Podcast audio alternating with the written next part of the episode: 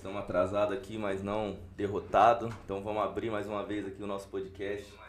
Pedir desculpa aí para companheirado pelo atraso, mas estamos firme e forte aqui, né? Muitos de vocês pedem pra gente fazer o podcast mais tarde aqui. Hoje nós estamos fazendo mais tarde. Sem querer. Sem querer, querendo. Mas Então- um problema técnico, atrasamos aqui na, na nossa técnica, mas estamos aí de volta, estamos aí Tamo aqui. ativa. Estamos aqui com um convidado mais especial, né? CEO do Mojimirim. Tá aqui falando brabo, com a hein? gente, brabo, já tava dando risada, falando vários temas aqui. E vocês vão se surpreender muito hoje aqui com o companheiro Wilson Matos. Fica à vontade para suas considerações iniciais. Obrigado, rapaziada. Obrigado aí pela oportunidade de estar dividindo um pouco do, do espaço de vocês aí, falando com, com seus seguidores. E vamos pra resenha aí, vamos ver se dessa resenha a gente pode ajudar ou influenciar de alguma forma aí qualquer pessoa, qualquer cidadão aí, de alguma forma positiva através de uma, através de uma resenha, de um ensinamento. Obrigadão, meu.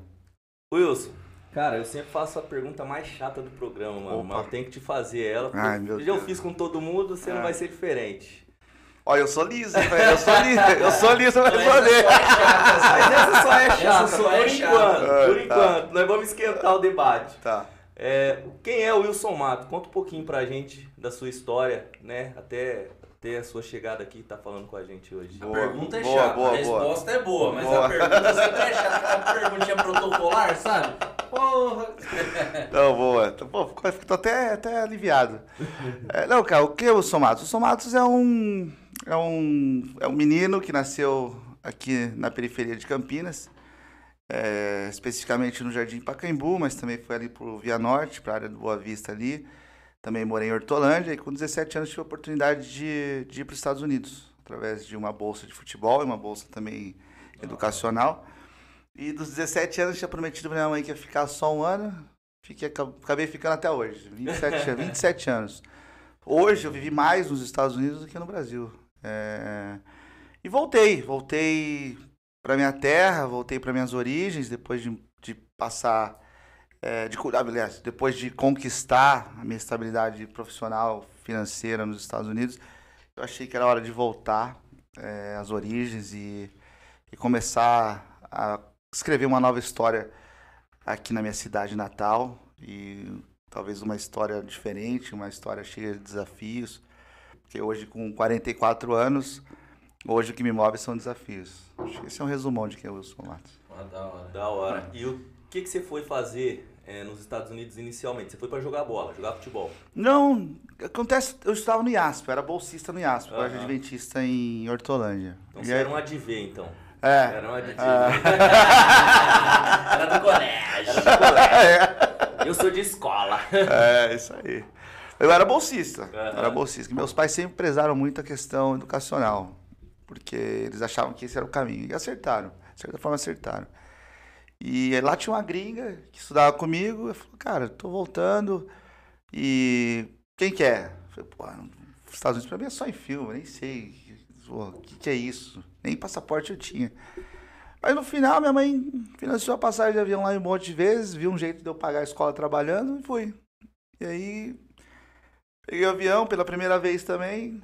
Cheguei em Chicago, fui terminar o segundo grau. Terminei o segundo grau. Você já falava alguma coisa de inglês? Nada, nada. Cheguei lá na imigração falando bom dia. Não sabia nada, nada. De verdade, não sabia nem nada. Então você teve nada. coragem pra caramba, mano.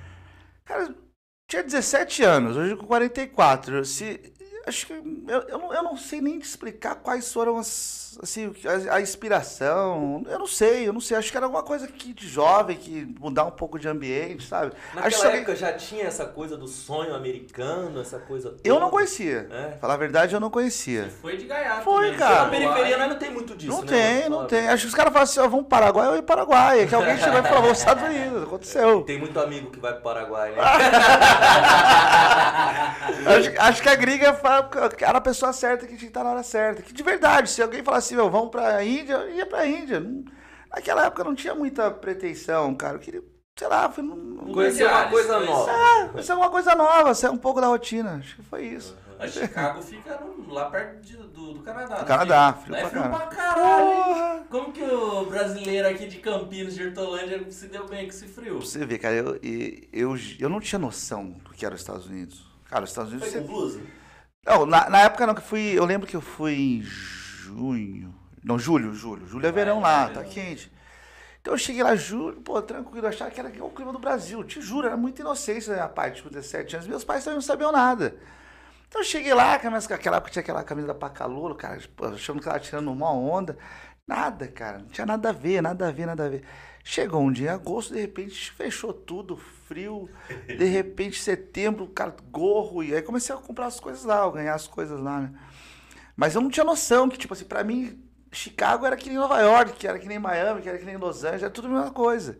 Eu não tinha noção geográfica de onde ficava um e também questão de temperatura. Não, pra mim era tudo a mesma coisa. Os Estados Unidos era um, era um só, era a Disney, uma bandeira vermelha, azul e branca. Eu não tinha muita noção.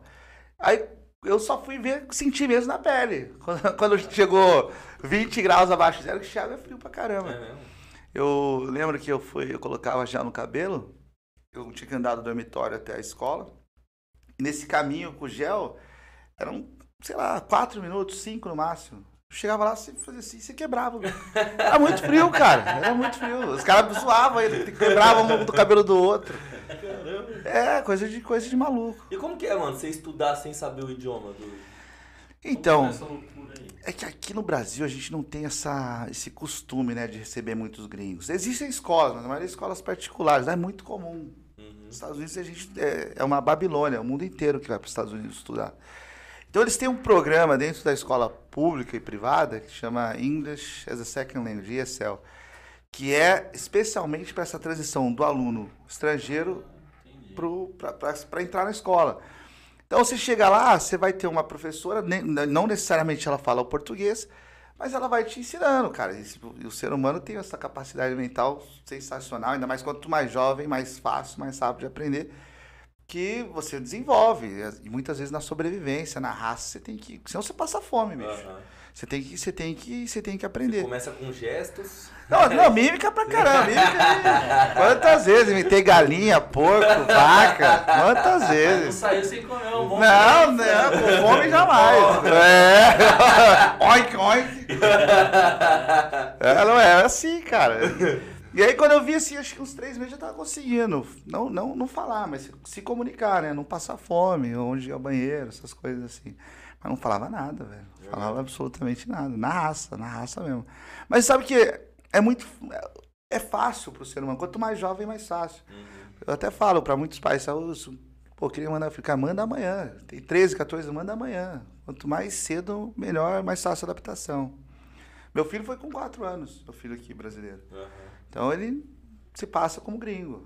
E, e você, ne- nesse período, você voltou muito tempo, muitas vezes pra cá ou não? Você Cara, a, a tempo? história até que eu, eu tô sem assessor, eu tô tá uma bagunça, lá, tô sem assessor, tô sem nada, vim sozinho, motorista, tô sem nada, cara. É que se eu ia trazer um livro pra vocês aqui, tem um livro que conta bastante a minha história de vida, assim, que saindo desde aqui de Campinas até chegar, eles falam, assim, o highlight da, da minha vida é que eu tive uma, uma exposição à Casa Branca, de conviver na Casa Branca, mas essa é uma outra história. Não, eu, não, eu já estudei essa história aí. Vou perguntar, vou perguntar, claro, é, hoje. Cadê eu saí do A gente fez a lição É, de casa. ah, tá. Eu até, até perdi a pergunta, cara. Saí do foco aqui, fazer a casa aqui. Mano, que eu a pergunta? perguntei como que você. Puta, até eu esqueci a Vai, pergunta agora. a gente né? vai na Nós resenha. parou na Casa Branca aqui.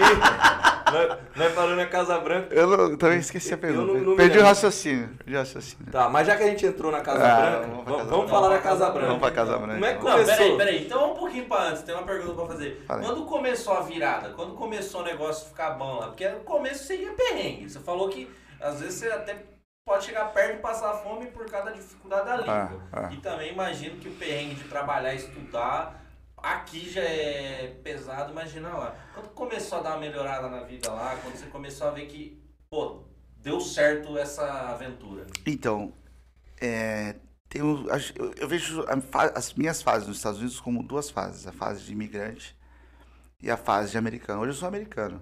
Hoje eu vivo com um americano, eu convivo com um americano, trabalho com o governo americano.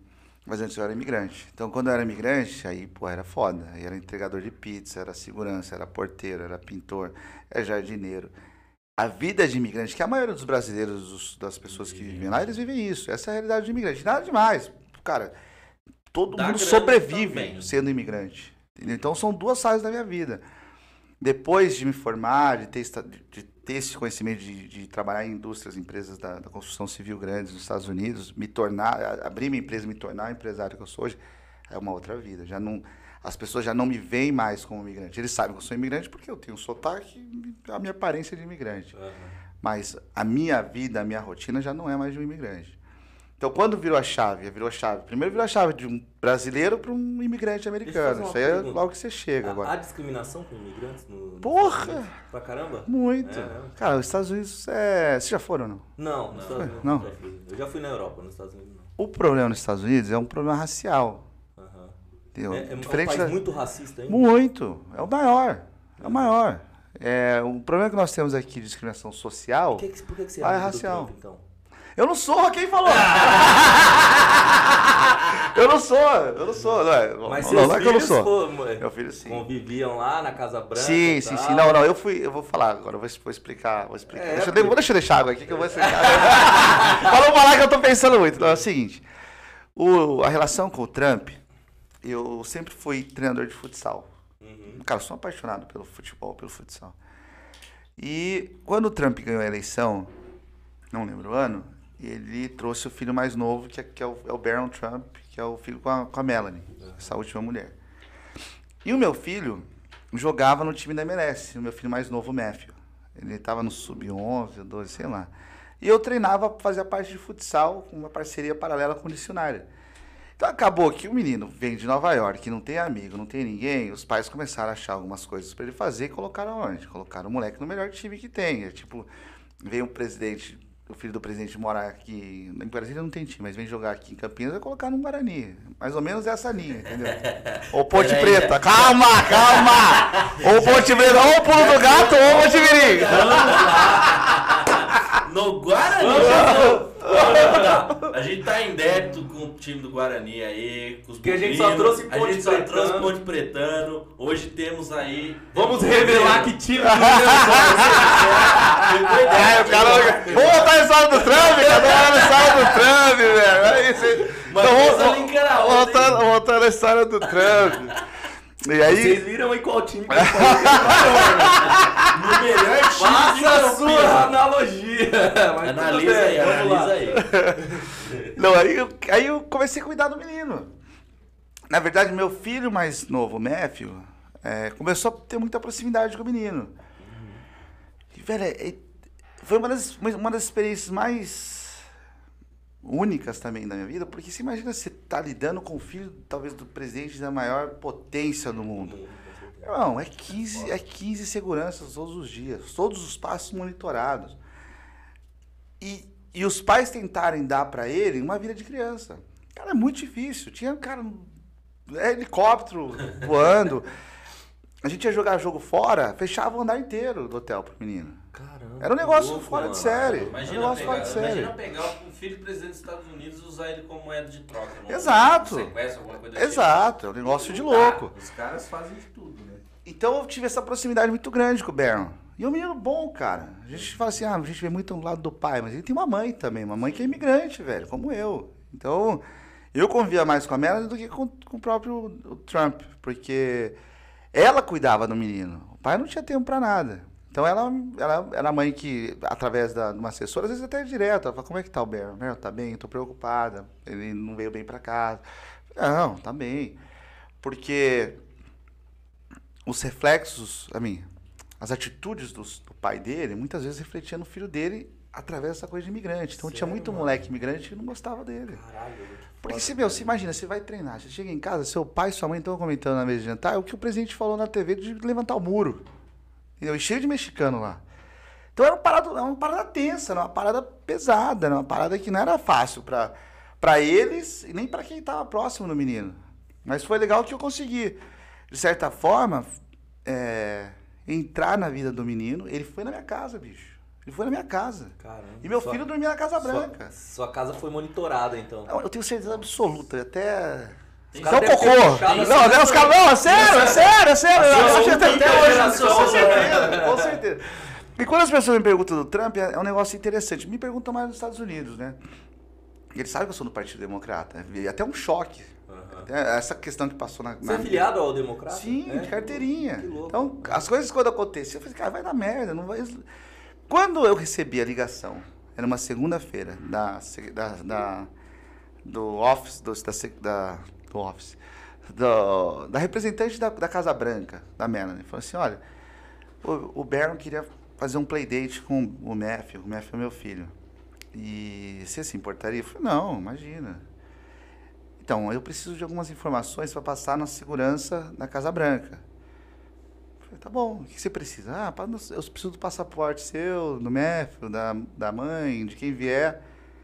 Na época, Aí você, pera, como? Quem vier, eu, eu tô com convidado todos, também? com todos. Não, que se o motorista, no caso, o motorista podia, Aham. podia ser.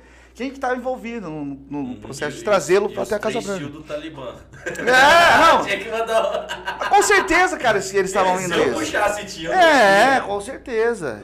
E a minha preocupação, eu não quis falar nada pro Matthew, pro meu filho, na segunda-feira, eu falei assim, cara, a hora que o pai vê que, na verdade, que meu filho tem a aparência de um menino branco, Uhum. de filho branco, não de latino.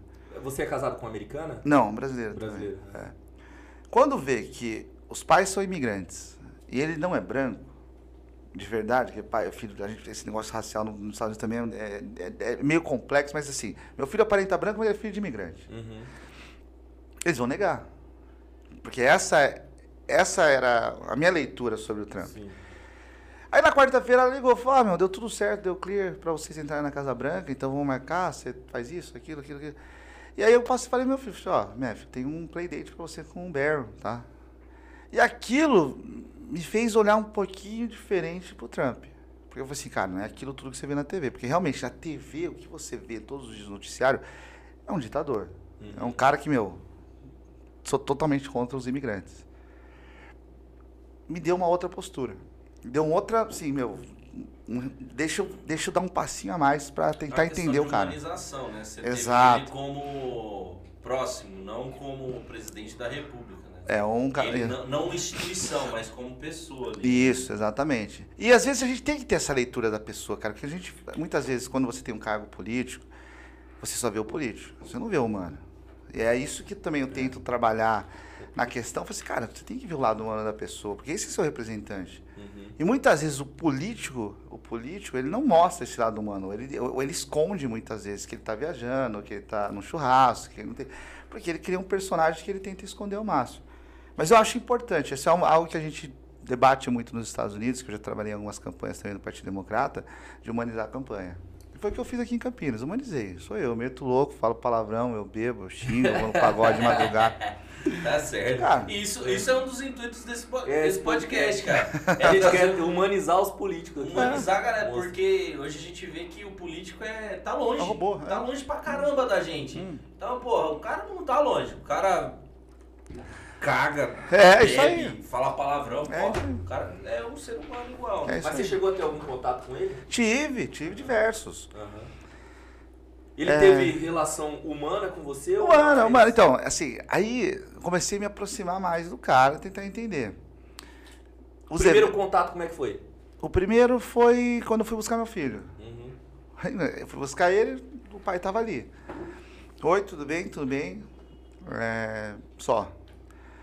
O segundo foi num evento dentro da Casa Branca, porque o Baron me convidou, convidou meu filho, que era uma, uma festa de Natal da Casa Branca, só para convidados da família. Então, o Baron nos convidou. E foi engraçado, que eu era o único latino lá. É? Só Putz. branco. Só branco. E que louco, né? Tipo assim, você tava lá porque a criança queria que o seu É, filho estava, exatamente. estivesse Não só meu lá, filho, mas eu né? também tava sendo E- treinador e sim, dele, é. aham, E você com- É. pelo convívio, né? Que, que, Exato. que coisa louca. E foi uma festa pra não mais de 50 pessoas. Cara, achei bacana de estar lá, me, me senti honrado de estar lá, independente da questão política ou não, ou da- dos posicionamentos que ele estava tomando política, eu não, não me agradava, eu me senti honrado estar ali. E também, de novo, a questão de humanizar o cara. O cara não precisava. Eu era o único latino na parada. Eu, o único, o cara tá servindo a mesa ali, ou limpando o chão, ou o cara é convidado. Aham. Não, sou convidado da parada, entendeu? Então foi, foi, essa foi, essa foi a maior proximidade que a gente teve. Assim, como é que tá meu filho? Tá bem? Tá treinando? Ele aí é bom? ele perguntou. É, aí- aí- ele sabia jogar bola, o menino? ou- o menino era esforçado. Era isso. Ótimo. Ótima resposta. Ótima maravilhosa. Eu também sou extremamente esforçado. O que esperar de um americano jogando futsal também, né? É. É, é Eu querer também muito. sou extremamente esforçado e não sou americano, hein? Mas, mas sabe qual foi o problema Mas dele? Parece, viu? O problema do Berg é que ele é muito alto, cara. Ele começou a ter problema pra jogar devido à altura. Ele é extremamente alto, cara. Já foi Desengonçado. mãe modelo, pai gigantesco. Aham. Ficou desengonçado. Aí, fisicamente, ele não conseguia mais acompanhar os meninos. Foi aí que ele tirou o pé, a mãe veio conversar. Aí, meu, tem um outro brasileiro também que a gente trabalhava junto, o Marcelo Savas, que foi jogador aqui no Corinthians, né, Galaxy. Que ele começou a ir na Casa Branca para dar aula do moleque de futebol, porque ele já não estava mais acompanhando o ritmo dos meninos. Então, Isso, a criança tinha quantos anos? 12, cara. Molecão, 11 ou já. 12, alguma coisa assim. Já. É, é. Mas ali acho que ele já viu que não dava. Futebol já não dava isso pra ele. Uhum. Mas é bom, cara. Eu acho. É, é- é até. A experiência foi única pra mim, porque a gente vê a pessoa. Mas, meu, alguma coisa que aquele moleque tem do pai também e tem da mãe. Eu, eu consegui ter uma leitura. Dois anos vivendo com o menino, eu consegui ver algumas alguns posicionamentos do pai. Não de arrogância, mas, cara, quando você tem muito poder, você tem um mundo na mão, o presidente dos Estados Unidos, você, às vezes, toma algumas atitudes e fala, não, isso aqui é do pai. É. Esse aqui é da mãe, entendeu? Ações da mãe. Mas foi essa, assim, foi, foi, foi, foi Legal, Uma bacana. puta de uma experiência, né? Porra, Você é louco. muito, muito, muito. E assim, é, voltando a falar de você, beleza. Aí você era treinador de futsal e você já tinha sua empresa? Ou você montou a empresa depois? Você chegou a trabalhar nas empresas do Trump lá ou não? Não, não, não, não, não, não. Na verdade, sim, esse, esse, esse... Nos últimos 10 anos foi quando eu comecei a ter estabilidade, é, trabalhar na empresa. Minha empresa foi fundada, a WKM Solutions. Deixa eu, fazer uma- cadê o- deixa eu fazer um jabazinho. A minha empresa, ela foi fundada em 2011. Então são 11 anos no mercado. E nesses 11 anos, aí eu- a gente estava trabalhando com o governo americano. Então aí as coisas começaram a andar legal pra gente. Mas antes, foi foram muitas coisas. Quando eu estava estudando, é, fazendo faculdade, fazia Você faculdade fez faculdade do quê? engenharia. Engenharia? Você é engenheiro civil também? Engenheiro civil Ah, também. É. Eu estava estudando, jogando futebol porque eu tinha bolsa. Então tinha que jogar futebol. E o pai era bom também. Ah, é? Jogava opa, bem? Opa, É. Posição que você joga? Você Posição que você joga? Jogada de central. Central? É. Futebol ou soccer? Você Não, jogava? soccer, soccer. Mas era, é, você jogava é, futsal ou... ou... Não, eu joguei campo O lá. campo lá não tem futsal, não tem Não liga tem? de futsal, não. Aham. Eu joguei futsal aqui. Aqui eu joguei Mas futsal. lá você jogava campo. Eu- meia central mesmo, volantão ali? É, é zagueiro central. Pegava mesmo ali no... Opa, opa. Pescoço pra baixo e Ca- canela. Cada, cada enxadada é uma minhoca. Vou levar você no nosso futebol de segunda-feira. cara eu não aguento mais, aí. cara não aguento mais. Desceu o pé, vamos ver se aguenta mesmo. Eu, cara, não aguento mais. Eu tava, eu tava até brincando, brincando com os moleques lá no Mojimirim. Falei assim, vamos, vamos, vamos apostar, agora de apostar, vamos apostar pênalti. Eu peguei os goleirinhos lá, falei, vai, você, você é o bichão? Então vai. Cinco pênaltis. Eu vou fazer quatro. Falei, o quê? 50 conto. Goleiro? É o goleiro do profissional. O quê? Vambora, vou Vou crescer. Eu, sou gordão, você acha que, eu, acha que eu, eu não vou pegar pelo menos dois dele? Eu falei, vai, entra aí. Cara, só sei que eu meti os cinco. Você guardou cinco. 50. Só que eu saí mancando, velho. Eu saí mancando. Guardou mais um. Guardei, cara, eu fiquei duas semanas mancando. Caralho. Ah, já era. Futebol pra mim já não dá mais. Mas voltando às respostas, cara, durante esse processo da universidade, eu fiz a faculdade, jogava futebol e trabalhava. Ou na construção civil como pintor, é, drywall, carpinteiro como drywall, jardineiro. Qual que tinha que fazer, eu fazia. Ali era pra sobrevivência. Uhum. Porque eu não, não tinha grana, eu já tinha um filho já. Eu tinha um filho com 18 anos aqui. E, e foram vários caras do trabalho. né? Cara, se eu falar, tem uma lista de trabalhos que eu fiz no estado, como imigrante, é a vida de imigrante. Eu vivi uma. Você faz o que aparece. O que aparece, exatamente. Não fica procurando. É a sobrevivência. É a sobrevivência. E lá a gente ganha por hora, né? Então, eu trabalhava durante a semana, eu tinha essa rotina durante a semana, e final de semana eu fazia as, as tarefas, os assignments que eu não conseguia fazer durante a semana e trabalho de novo. Então eu vivi uma vida de imigrante fodida. Cara, não tinha vida social. Tem muita gente que vai para os Estados Unidos e fala assim, não, eu vou para morar lá. Então, o cara trabalha como pintor, mas ele chega em casa, ele, ele vai no bar, ele assiste televisão. Eu não tinha isso. Eu nunca tive isso. Isso também, às vezes, de certa forma, eu olho para trás, até me ajudou. Então eu era um cara que estava 16 horas na rua. Caramba. Ou trabalhando, ou estudando, ou jogando. Uhum. Quando eu terminei a faculdade, eu não, eu não desacelerei. Eu continuei trabalhando. Porque eu tinha aquela fome de, meu, de vencer na vida, de estar de, de, de tá num patamar onde talvez onde hoje eu, hoje eu esteja. E eu ainda sou assim. Eu não, eu não assisto TV, eu não assisto seriado. É, se você me perguntar, nunca assisti um BBB, que todo mundo fala que eu, eu nunca assisti. Eu, meu negócio é trabalho, mas eu gosto, né? Porque já não é mais, eu já não tenho mais aquela ambição para ter estabilidade financeira ou profissional. Hoje são os desafios. Mas sou um cara que vive de trabalho. 16 horas eu tô trabalhando, cara. É eu não, eu não paro, eu não, não consigo parar. Depois que você pega esse ritmo, não dá pra parar. Não tem como, não tem como. Não me incomoda assim, tá. falta É. da correria. E aí voltou Pra cá. pra cá. Então, aí que aconteceu? Essa é... Eu vinha pra cá pro Brasil como turista. Pô, pro turista isso aqui é um paraíso, velho. Pro, pro turista, você vem pra cá pro Brasil, você fala, isso aqui é o melhor lugar do mundo. Você tem uma vida social fodida aqui, cara. Você tá com seus camaradas, você bebe de terça-feira, de quarta-feira, de quinta-feira, tem samba sexta. Você vai pra praia no sábado e, pô, domingo Curte tem um samba, pai? Você samba? Seu é brabo, né? Eu sou favelado, pai. Eu sou favelado. E goleiro, É. Porra, não, Teve, pediu as contas hoje, porque tava no samba ontem lá, ó, o jogo do Corinthians.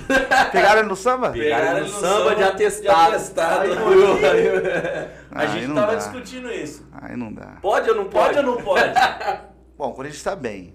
O Jô não tá jogando muito, né? Mas também tá numa fase também que ele não precisa nem, nem jogar mais, Não precisa, cara. né? Não É isso que precisa eu tava jogar falando. mais. Ah, para, Para. tudo. Para, negócio, não precisa lidar viver. com isso. É, não precisa lidar com isso. Mas continua seu raciocínio aí que né, mudou. A gente vai cortando. É, não, é, é. Você Mas, vinha, ó, você vinha como casa- turista e aí? Você vinha como turista e aí? Tá, eu tava. Cara, eu tô, eu tô meio ruim de, de cabeça. Eu acho que é porque eu não bebi cerveja. Não, Mas- fica tranquilo. eu tô brincando, tô brincando, tô brincando, tô na água, tô na água, tô na água. Não, é que eu tô tentando voltar ao raciocínio, é que a gente tá numa resenha assim, então. Que eu tô tentando voltar ao raciocínio. É. Que eu Não, é ta- que daí Quando o- você voltou pro o André Ah, desculpa, desculpa. É, volta, tá, tá, você- volta. O que, que aconteceu? Eu vinha como turista. Em 2018, a minha mãe é, ela foi diagnosticada com câncer. E era um câncer que a gente sabia que era terminal. Estava em fase terminal. Então, o que a gente fez? A gente voltou para o Brasil. Eu, eu, meu irmão, que é meu sócio, e minha irmã, que é, fazendo doutorado em enfermagem no Canadá, alguma coisa, sei lá, nem sei direito. Mas era da área da saúde. Então, nós, nós três entramos num, num acordo. Falei, olha, eu vou cuidar da parte financeira da empresa. É, meu irmão ia cuidar da parte burocrática do processo da minha mãe, que envolve seguro, envolve o custeio, hospitais, ambulância. E minha irmã ia ficar lidando com os médicos no dia a dia. Nessa, nesse tempo, eu consegui, nós todos conseguimos a viver mais no Brasil. Porque antigamente a gente ia no resort, em Água de Lindóia, eu aqui no Royal Palm Plaza. Cara, eu nem sabia que o Oziel ficava tão próximo do Royal Palm Plaza. A gente veio É como mesmo? turista, como turista. Ne- Em 2018, nós viemos, novamente voltamos a ser brasileiros.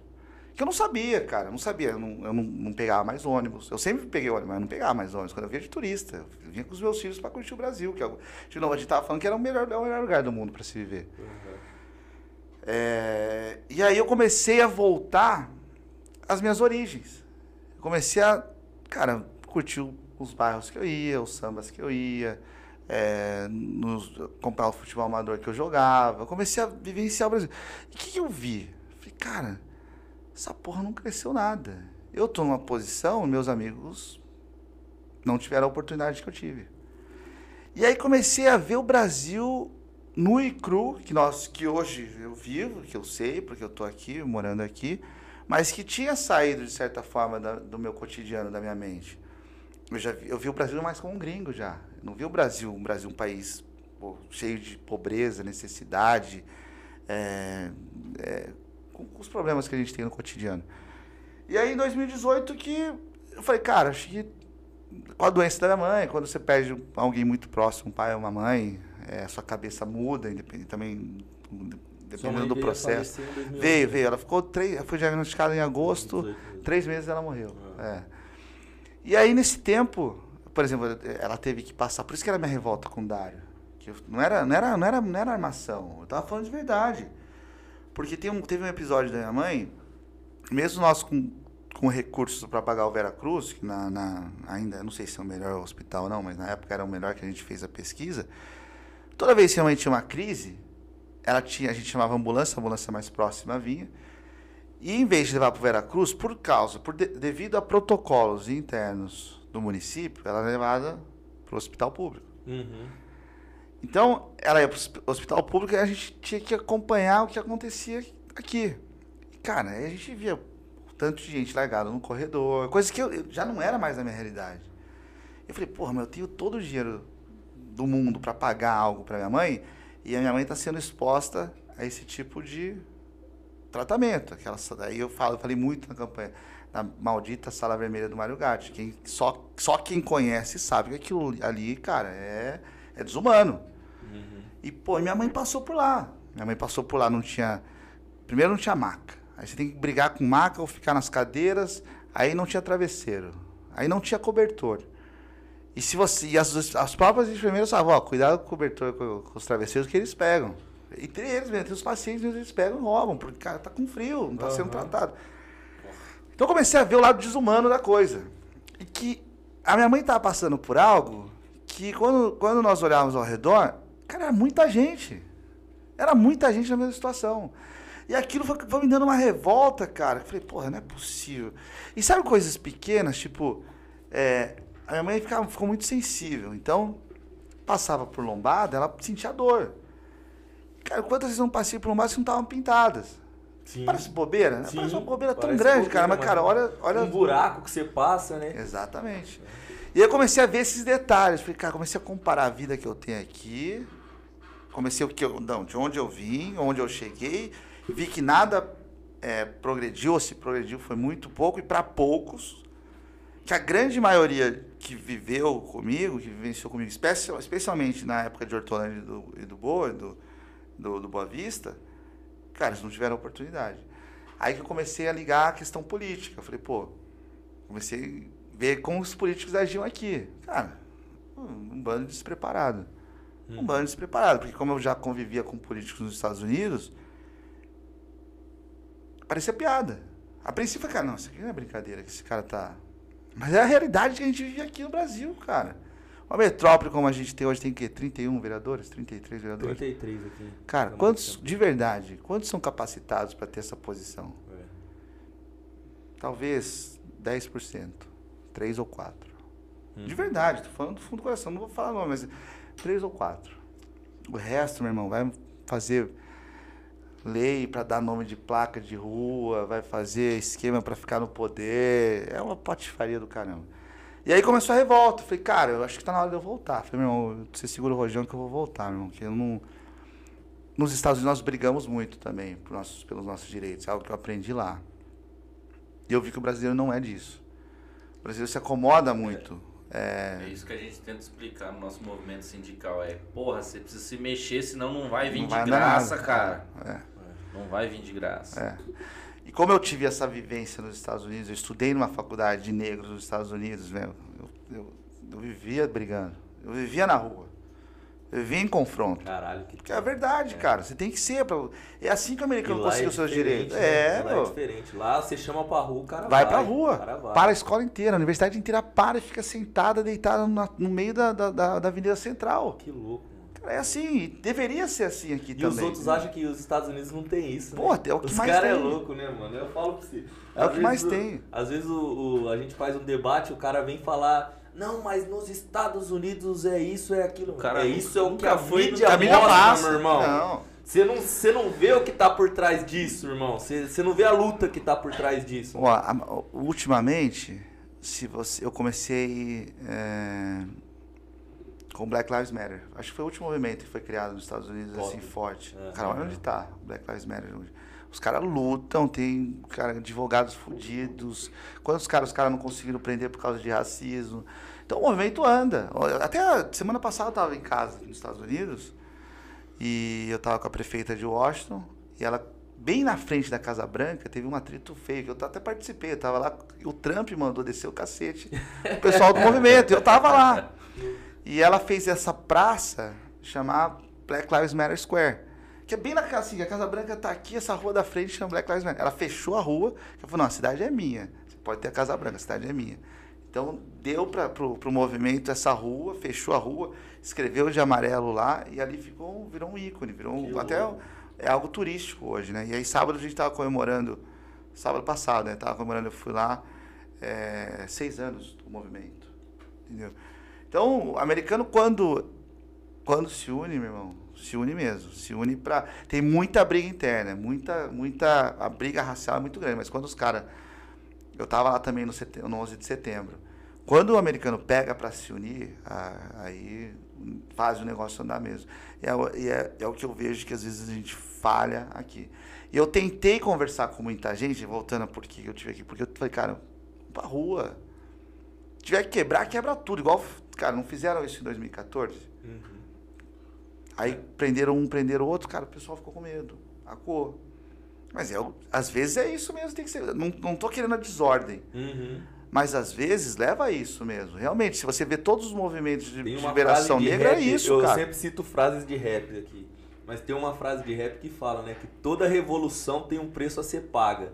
Uns matam, uns morrem e outros vai pra prisão. Então, é. você tem que saber que revolução tem isso e vai ter faz que ter. Parte. Faz parte. Isso é da história, isso é histórico, cara. Uhum. Faz parte. E aí eu falei, não, meu, sabe que eu acho que eu vou, vou sair candidato. Foi, foi aí que começou. Vai. Foi aí que começou. Vai. Falei, vou. Vou do meu jeito americano. Não vou entrar nesse, nesse jogo sujo do. Que, esse jogo. É, é, nem, é sujo também. É sujo, mas é muito amador. No meu ponto de vista. E fui para cima. Aí tive diversas dificuldades ali. Eu comecei eu sou um cara que vive desafios hoje. O cara falou não pra mim, meu, aí eu quero saber o porquê e eu vou brigar com o cara pra, pra é reverter essa porra. É, é, aí, que vai, aí que o cara vai mexer comigo mesmo, entendeu? Posso falar uma coisa? Eu adorei os debates, foi maravilhoso você metendo o dedo na cara do Você é sempre. Caralho, o que é louco, o cara é louco, o cara é. Mas, mas foi, cara, divertido, foi divertido. Muita Você gente... muito entretenimento. Não, com certeza, ali, com certeza. Eu sei. E, e, e, eles combinam entre eles ali o bate-bola? Combinam, combinam. Eu falo mesmo, eu falo. Eu vi, eu vi, eu vi, eu vi o Dário e a Terezinha armando nos bastidores. E se Aí. falar que eu tô mentindo, vê, vê, vê, vê lá na Band, lá, a televisão. Um fez a pergunta pro outro, depois vem um dar soquinho de cumprimento. Merda. Verdade, vai pra merda. Isso, tá isso me deixava mais louco. Mano. Por isso que eu ia pra cima deles ou pra cima dela. Que eu falei, cara, que porra é essa? Se eu, quanto mais eu via disso, mais eu ia pra cima. A Terezinha, vou falar, mas foda. A Terezinha foi uma que, cara, me irritou essa questão dela. Me irritou essa questão dela. Dela ser uma pessoa que ela não é, cara. Nos bastidores ela tá vendendo. Sabe por que ela tá iludindo? Ela tá iludindo o povo. Não que, não que todos façam. Todos faz, fazem isso, mas o dela eu achei muito descarado. Eu falei, cara, eu sabia que eu não ia ganhar. Mas eu não posso perder a esperança. Mas dela eu vou ganhar. Dela virou pessoal. Falei, ah, foi vereadora. Falei, dela eu vou ganhar. E ganhei. Ganhou. Acho 500 votos. Né? e o pior é que, tipo assim, é, a gente sabe que ela já faz aquilo com alguma intenção, ela já quer uma secretaria, é, ela já quer uma. É, e você é pode isso. ver, tá no governo, é, deve tá, eu não sei como, é, mas tá. É. Então isso que é foda, né? É isso, é isso. A gente que... já sabe que é um jogo de carta marcada. É um jogo, é um jogo. Mas o brasileiro tem que, tem que ter essa aula de politização, porque senão a gente nunca vai crescer, velho. Se a gente não. De politização, de política. É, politização é outra coisa também que eu, depois a gente conversa, mas. Meu filho sabe. Meu filho que tem 14 anos, ele vai para a escola, ele tem é, US Government Class, classe de, de, do governo americano. Lá eles ensinam o básico da lei, ensinam o que faz um senador, o que faz um congressista, o que faz um, um deputado, o que faz um vereador, o que faz um prefeito. Cara, você tem que ter. A gente não tem o básico. Eu não, e, e, de verdade, por eu ter saído muito cedo, eu não sabia que não existia isso. Hoje tudo é muito transparente, é muito claro. Por que, por que, que nós votamos tão mal? Cara, ninguém sabe o que um deputado faz. Exatamente. É. Não sabe. muito nessa tecla. O cara não sabe. Eu estou me formando em direito agora. Eu, eu, falo, cara, que é imprescindível você ter pelo menos um pouquinho de direito constitucional e direito consumidor é. dentro das escolas. Isso é imprescindível para você formar um cidadão. É. É verdade. E, e é, nesse sentido. cara não sabe o que, faz um vereador e vai lá. Ô vereador, você não tapa um buraco da minha rua? É. Não, cara, não é isso que o vereador faz, velho. É foda. Tá procurando o cara errado. É isso, é isso mesmo. Então falta essa, faz, falta essa conscientização política no- na- nas nossas escolas, nos nossos jovens. Às vezes eh, tem muita briga hoje. Hoje eu estou muito inteirado, até meio me afastei, não me afastei, mas estou mais inteirado hoje na política brasileira do que na americana. Eu sempre fui um brigador, um, um defensor do, do Partido Democrata. E eu vejo, cara, são coisas, são movimentos ou peças fáceis para você adequar para ter esse, essa conscientização política no- na população. Mas não é interessante para o político.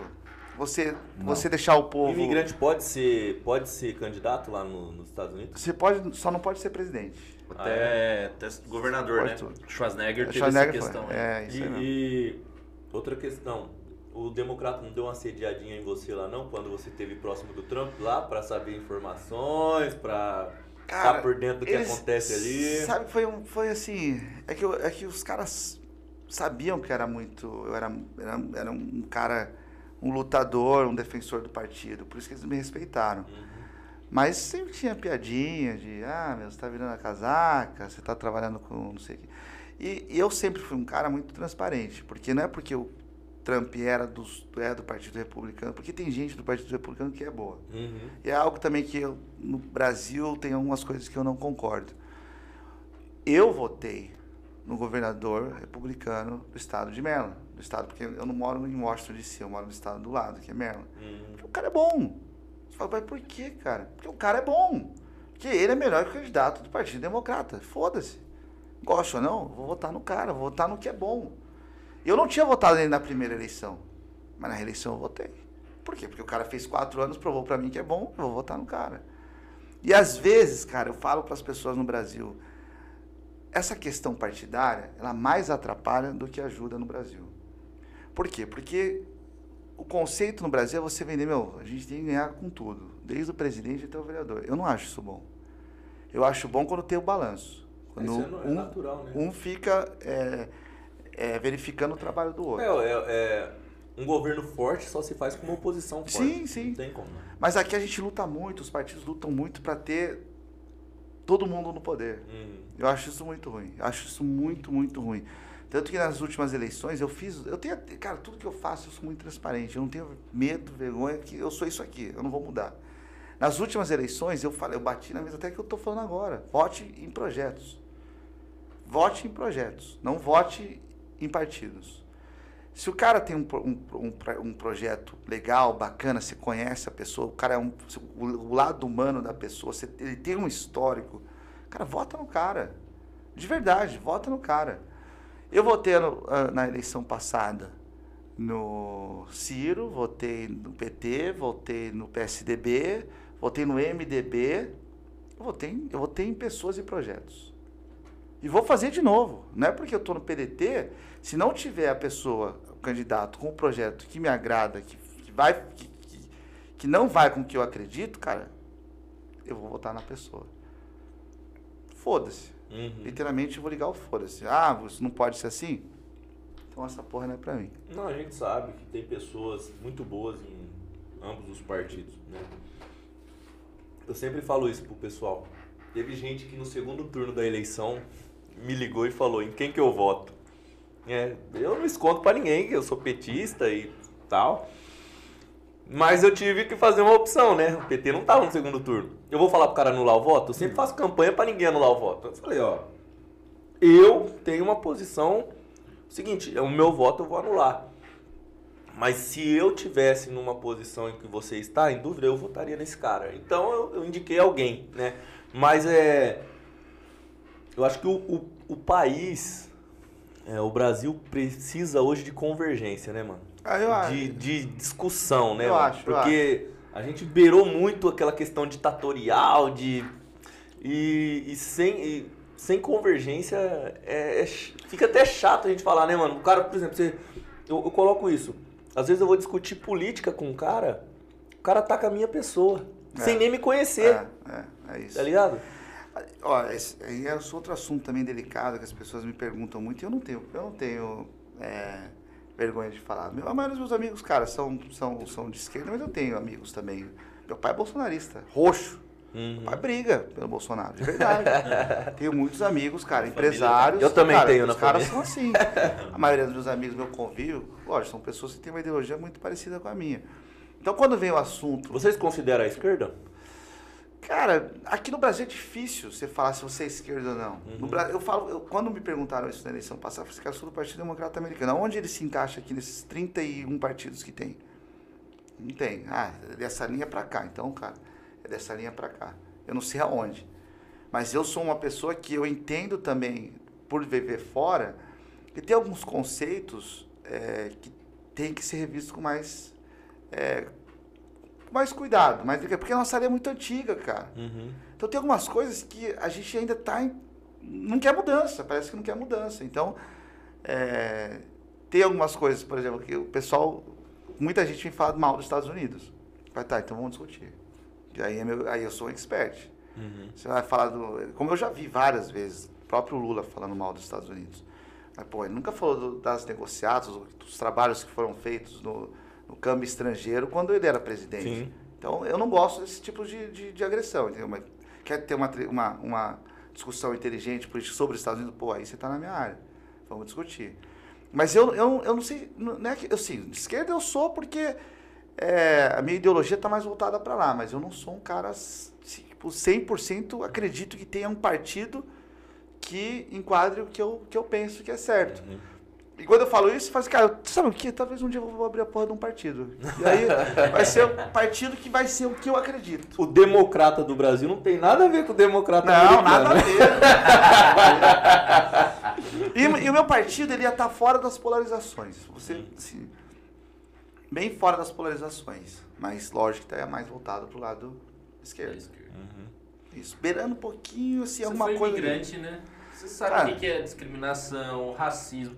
E muito, a maioria dos países que passa do meio pra direita, os caras já negam tudo isso. Ah, né? tudo não isso. existe, não, não, não, mimimi, isso, isso, aquilo. Você sentiu na pele, né? É, é é uma das coisas que eu tenho com meu pai. Eu Falei, pai, cara, como é que você pode é, aceitar o plano de governo do governo do presidente atual? Seria totalmente contra o que a gente vive, o que a gente luta. Porra, meu, o meu, minha empresa nos Estados Unidos, ela, ela tem benefícios por ser uma, uma companhia de minorias. É como, é como as, as bolsas, os, As cotas. as cotas. Porra, cara, isso aqui é é lindo.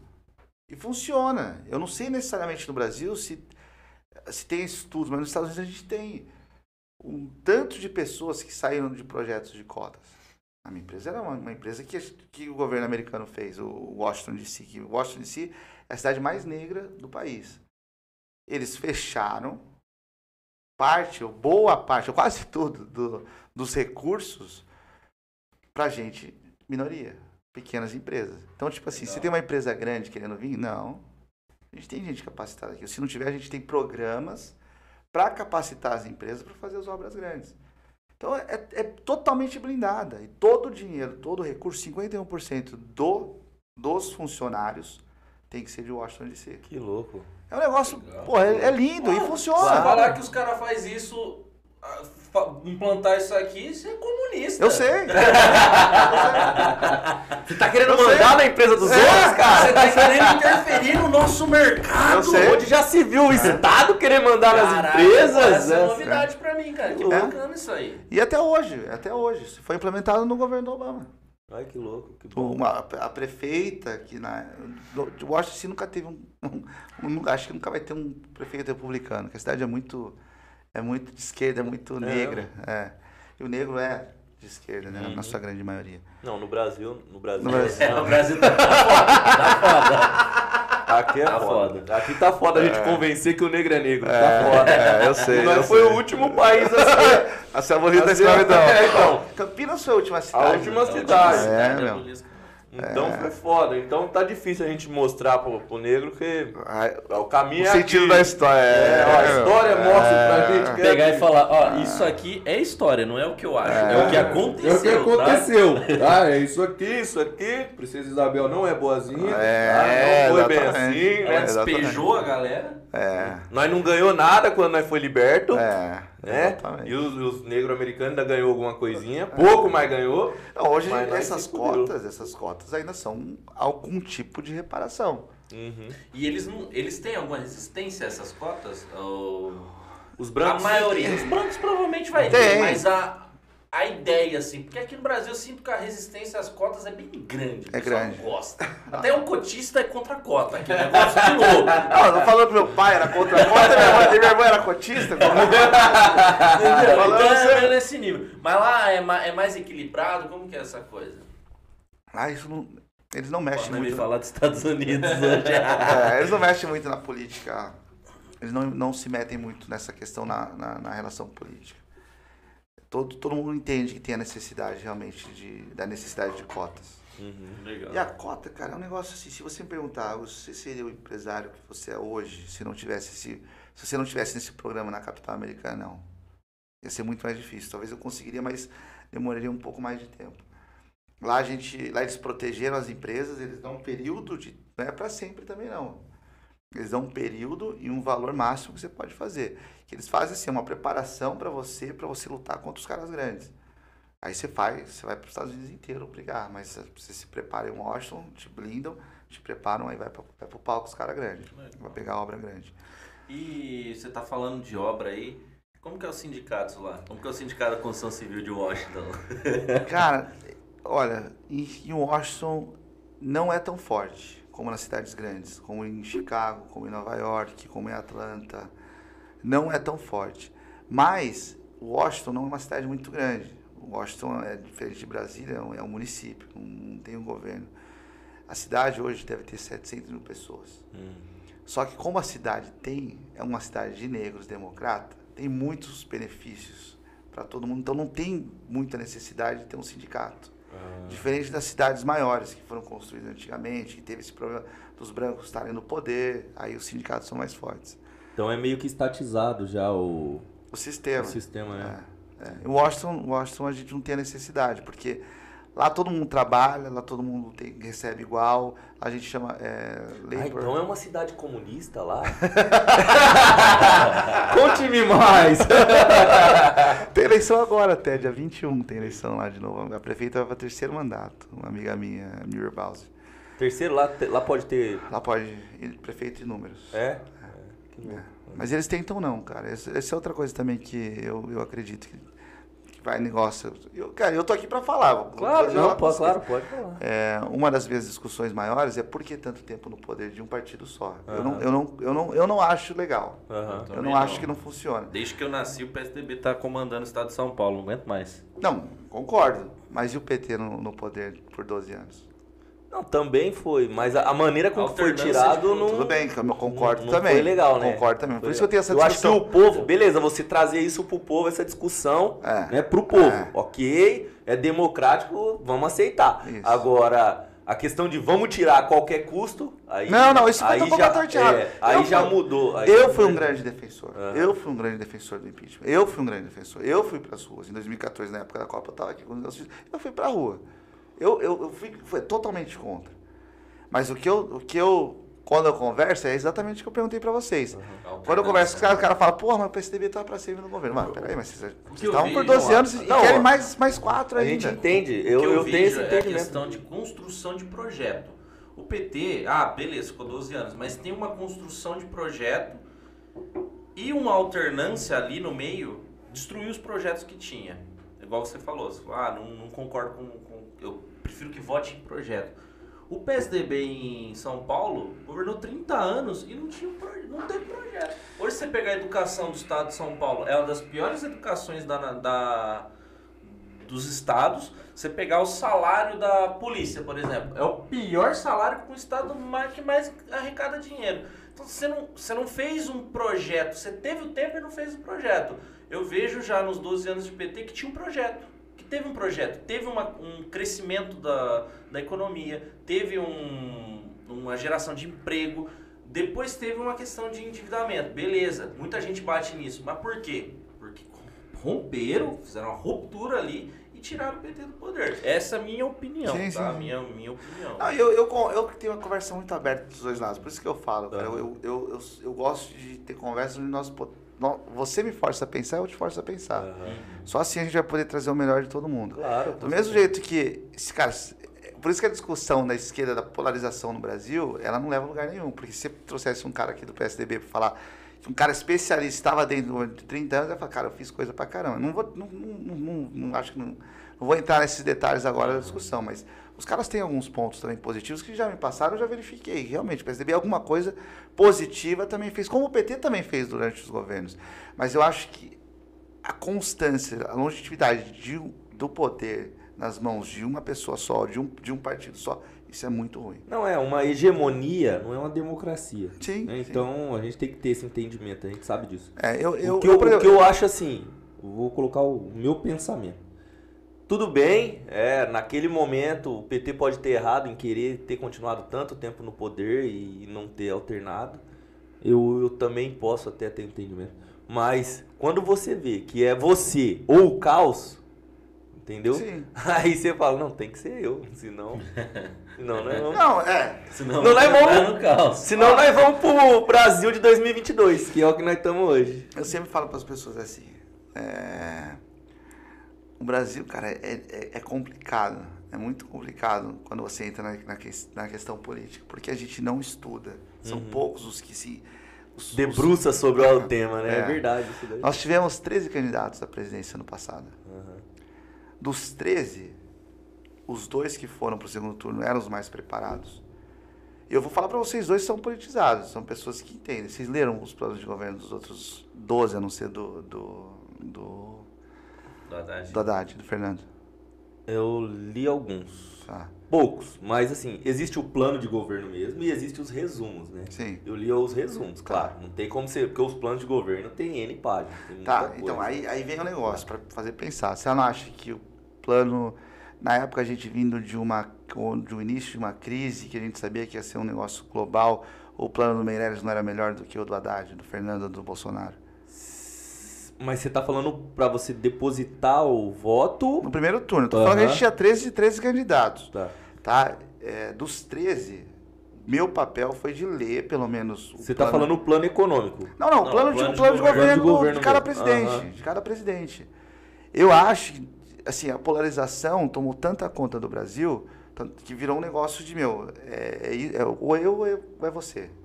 Mas tinham mais 11 candidatos entre o Fernando e o, e o Bolsonaro que poderiam talvez ser melhores gestores, melhores presidentes do que nós escolhemos, mas a polarização levou para que fossem os dois, é o que está acontecendo agora novamente. Aham. Porque nós não, não damos a oportunidade de, de conhecer é, outros candidatos. O Amoedo tinha um projeto também que era razoável. A Marina vem batendo muito tempo num algo que talvez funcionaria.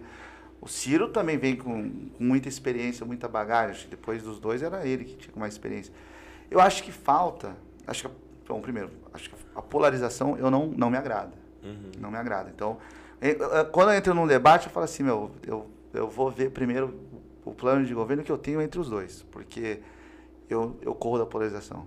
Mas eu corro, a não ser que tenha um candidato, cara, eu falei assim, cara, esse cara é foda. Nos Estados Unidos não tem polarização política? Não, porque são dois partidos. Hum. Já são dois, né? Não São tem dois. como ter mais de... Então já é Aí o que polarizado acontece? Não, aí o que acontece? Não, aí dentro do seu partido você tem as primárias. Então, por exemplo, se tivesse, Brasil, se o Brasil fosse é, como os Estados Unidos, nós teríamos aqui uma campanha, uma eleição interna com o Ciro, a Marina, o Lula, é, quem mais? Um pessoal de esquerda. Uhum. Desses votos representaria a esquerda e o da direita teria lá o- os candidatos dele e os dois viriam para uma eleição, uma primária. Ou então, nesse caso, Bolsonaro já está eleito é, pelo, pela direita, seria ele contra uma eleição interna dos candidatos da esquerda, assim que funciona nos Estados Unidos. Uhum. Aqui é diferente, aqui a gente tem mais opções. De forma certa é bom, mas também é ruim. Eu, pra- eu assim, é, eu tento estudar, eu tento ver o que eu tenho de melhor ali. Eu não vou pela, pela polarização, eu vou, ou os dois que estão na frente, eu vejo qual que é o projeto. Eu vejo qual que é a pessoa que, que tem um... Wilson, é, cutucar um pouquinho, provocar.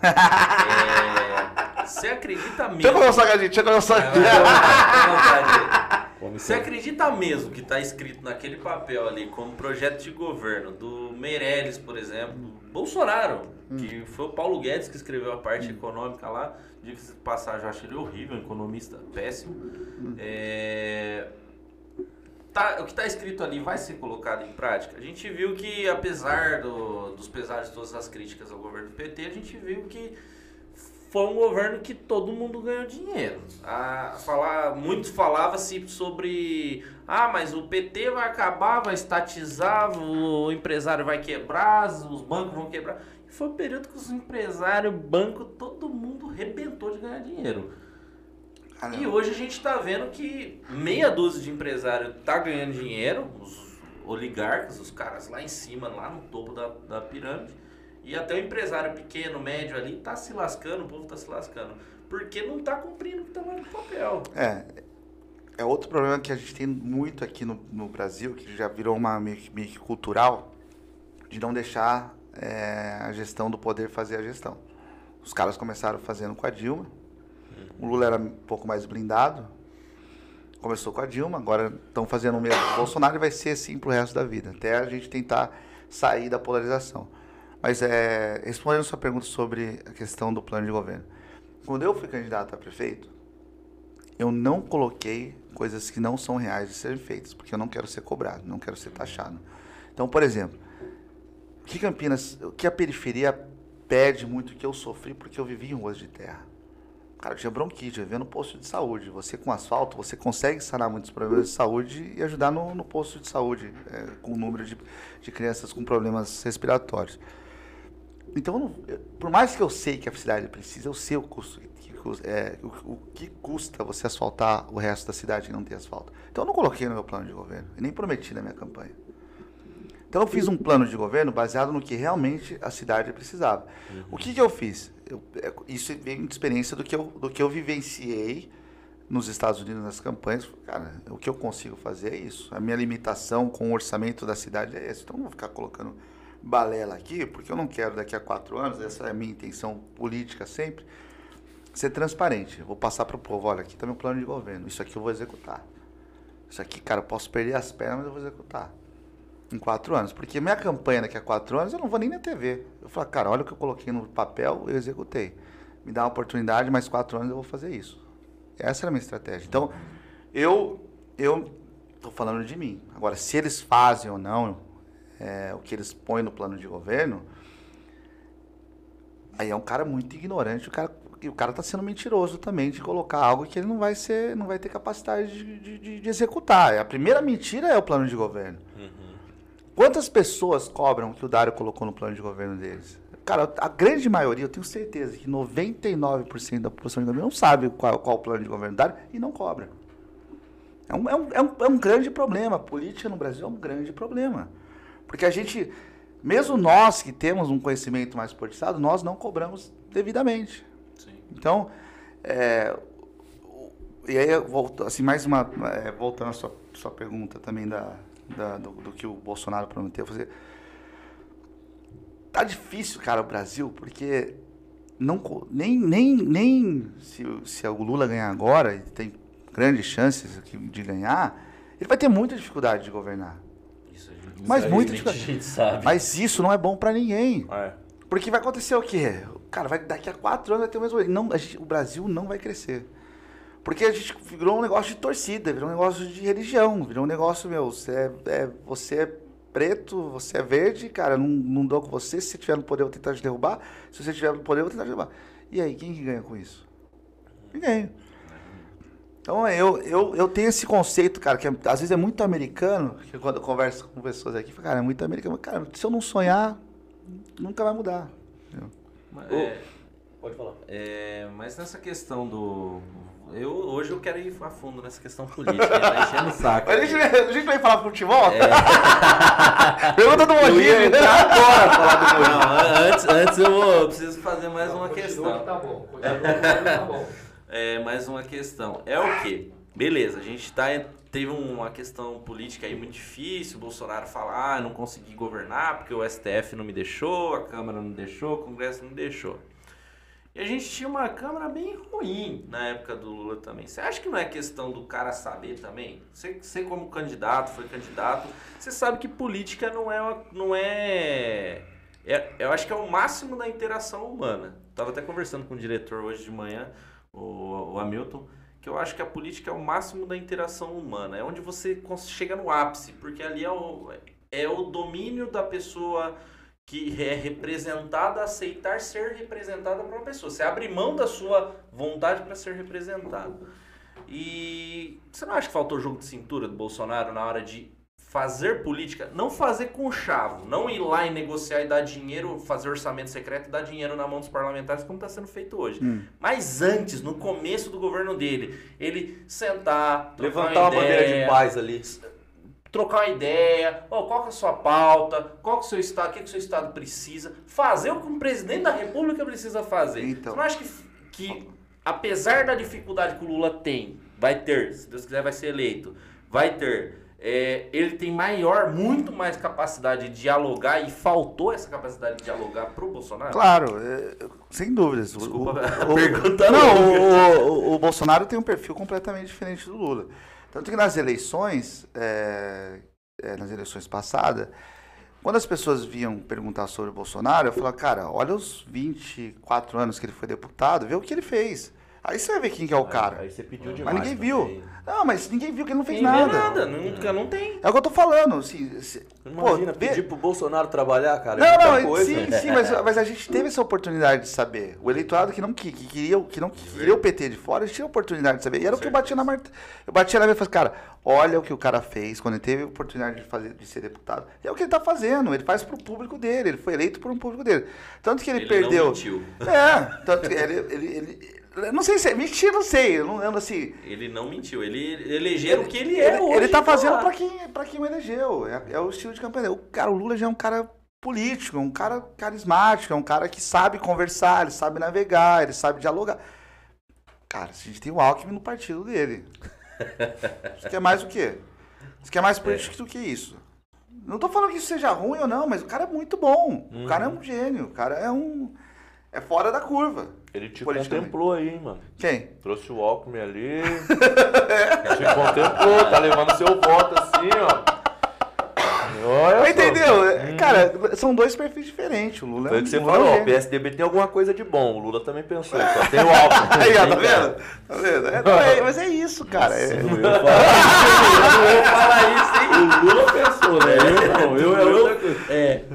Mas pode falar de futebol. Mas só, mas, é- mas, mas- ah, não, mas agora só para finalizar isso, mas isso é um ponto importante para quem é, é do Partido dos Trabalhadores é, pensar. Aconteceu isso com a Dilma. A Dilma foi uma armação, cara, ca- muito, muito né? diabólica do MDB. Eu acredito muito nisso, que eu participei, eu lutei contra o impeachment. Pô, alguém já pensou que pode vir a acontecer? Sim. É, o PSDB no poder. Uhum. com o Alckmin, que sempre quis ser presidente. Tem que pensar nisso também, entendeu? sim, não é que ah, conseguir fazer essa, essa, essa, essa, essa costura de trazer um cara de muito nome no estado de São Paulo para ter força aqui, para ter um eleitorado é, do Alckmin para presidente. Eu penso também do que pode vir a acontecer de ruim, entendeu? Bom, mas é isso, vamos, vamos Vale futebol. pena. Vamos falar de futebol. Wilson, cara, você é CEO do Mogi hoje, né? Graças a Deus. Como é que foi essa costura? Como que você foi pro futebol? Virou SAF o Mogi, né? E o, Tá e o- virando. E o, e o Mogi virou SAF mesmo? Tá virando, tá virando. É, tá virando. E qual, qual que são seus planos aí pro Mogi? Olha, o Mogi, o que acontece? Tem, quanto tempo a gente tem? Que o Mogi é uma história longa. Quanto, gente, quanto tempo a gente tem? Se vambora. tiver. Ah, então eu também, também tranquilo. Tá pronto aí pra dormir aqui? Não, vamos lá. O Mogi, cara, foi o seguinte, eu, eu, eu devo muito, eu amo muito futebol. Eu devo muito porque se não fosse pelo futebol, eu não teria ido para os Estados Unidos atra- através da Bolsa. Isso é fato. Tá mesmo, mesmo lado educacional. E é uma coisa que eu sou apaixonado, apaixonado. Então, nesses últimos anos, depois de ter estar tá com uma estabilidade financeira profissional, meus filhos ficando velhos, comecei a pensar no meu futuro. O que, que eu vou fazer para eu acordar de manhã e ter tesão de, de fazer o que eu gosto de fazer. O que eu gosto de fazer é o futebol. Eu gosto de futebol, cara. Eu viajo, já fui para cinco Copas do Mundo. Eu fui Cara. tava na final da Champions agora. Caramba, sério? Que show, É. mano. Eu amo Vini, futebol. Vini Malvadeza cometeu o crime. É, é. Eu vou fazer uma- eu vou- eu vou dar uma sacaneada aqui. Enquanto você tava na Champions, isso aqui foi pra Bragança lá e viu o Flamengo perder. Não é- Não, ontem eu fui lá assistir o jogo do Flamengo. O Flamengo perdeu. Puta que raiva, cara. Nossa, Foi vamos mal, lá, foi mal. Vamos lá, Mas é. continua falando do Moji. E aí eu, falei pro meu irmão, eu já, já, já tinha esse clube onde o Barron Trump jogava de futsal nos Estados Unidos, foi campeão, campeão nacional. Eu viajei com os meninos para os Estados Unidos, disputei mundial com meus meninos. Então é negócio- tá, tá no sangue. Eu falei, cara, queria ampliar isso. Queria, do Brasil, é, começar a ver a questão de futebol, mexer com molecada, mexer com profissional, disputar, competir, que adoro, cara. Sou muito competitivo em tudo. E fui até a federação, falei com o presidente Reinaldo, presidente da federação, falei, presidente, eu quero. Você não me conhece, me apresentei, mas olha, eu sou um empresário americano, quero, é, quero comprar uma vaga. Sei lá, a- a- a- o futebol paulista, não sei se vocês sabem, mas para você jogar a federação você tem que comprar uma vaga. Ou você paga lá 150, 180 mil para você jogar a sua base, e tem a concessão de estádio, não sei o quê. Ou você paga acho, 500 ou 600 mil e você tem o seu time profissional, mas você tem que ter um campo de futebol, você tem que ter uma concessão com a prefeitura. Então, aprendi sobre isso. Uhum. E aí, na hora de tomar a decisão, eu comecei a conversar com alguns prefeitos, vereadores, secretários de esportes da região para ver se tinha algum interesse, se tive algumas dificuldades. E aí comecei a pensar em clubes existentes. Então aí a federação falou, ah, cara, então se você não quer começar do zero, porque está meio difícil com, com as prefeituras, que a gente tá, numa crise tremenda e tava complicado. Falei, olha, tem uma lista de clubes hoje existentes que estão com, com alguma dívida ativa, você é, faz uma negociata lá e você pega o clube. Porque não tinha SAF até então, quando eu comecei.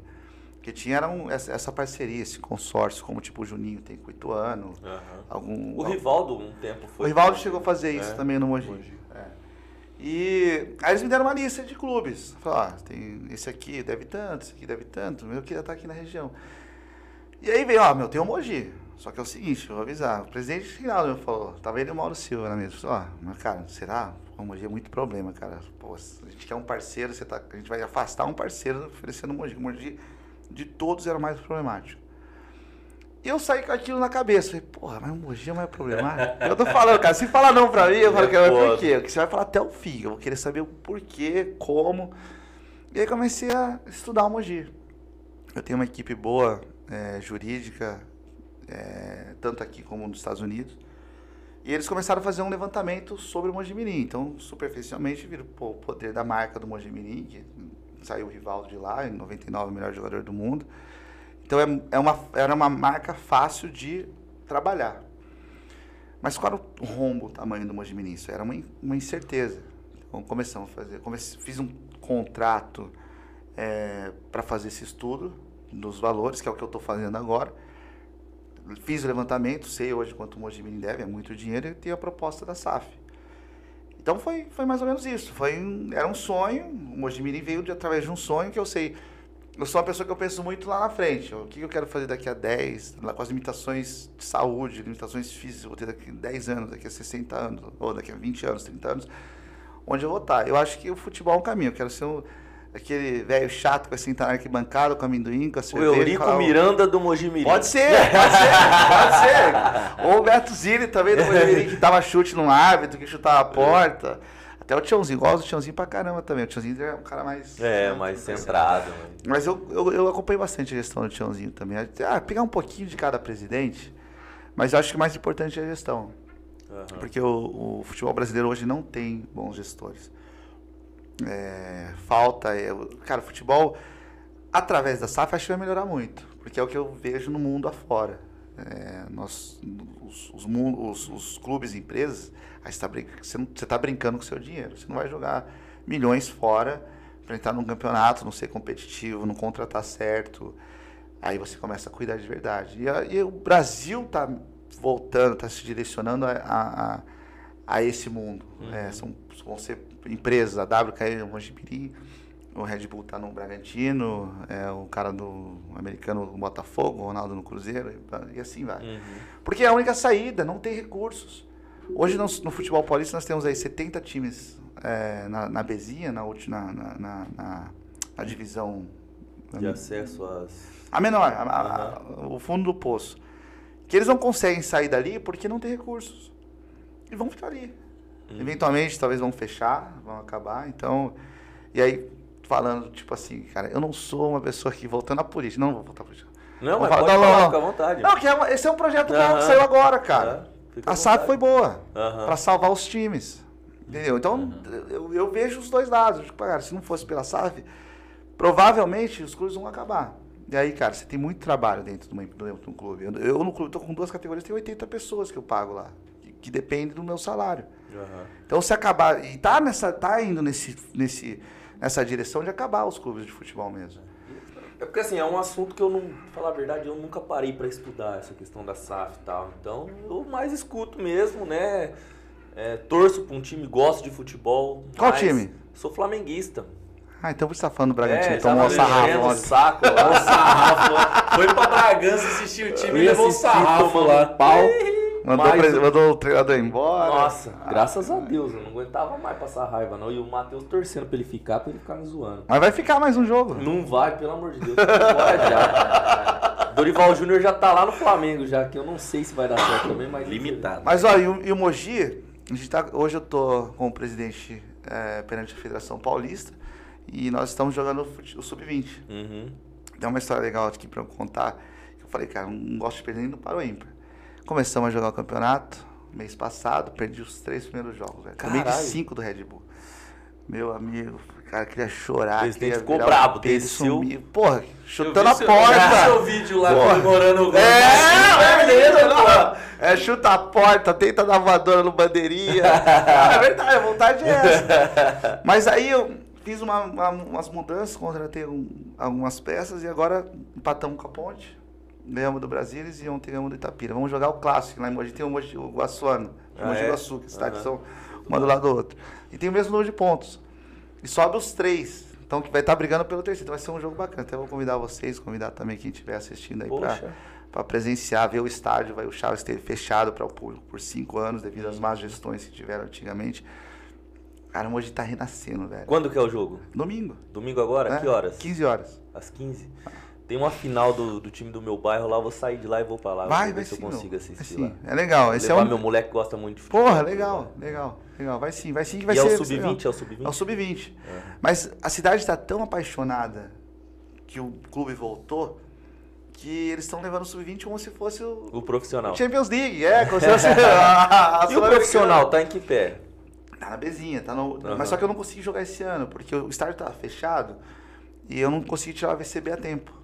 Uhum. Então não consegui jogar, é, viabilizar de jogar a Bezinha. Hum, Mas eu mantive todos os atletas.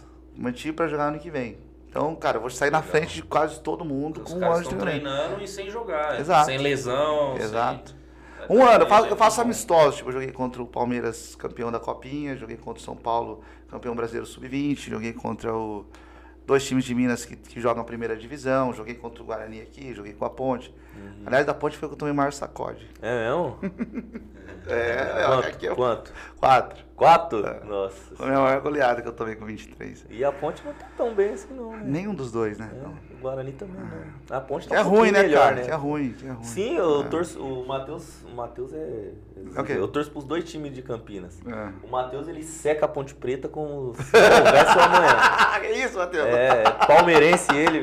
É do sei lá, eu acho né? que ele tem o verde no ali, ó. Hum. É, ele identifica ali o. o, Guarani. Ah, verde, ele faz a ligação e acha que é isso. Ah. E, e como é que tá as oportunidades? Tá dando pra molecada lá, fazendo as avaliações, juntando o pessoal pra, pra poder. sim. Porque o, o, a- a- o futebol deve muito à periferia, né, mano? Meu, muito, 100%. Tanto que essa mudança dos resultados, muito é porque eu peguei uns molecada, uma molecada da quebrada do futebol amador e comecei, coloquei pra colocar lá.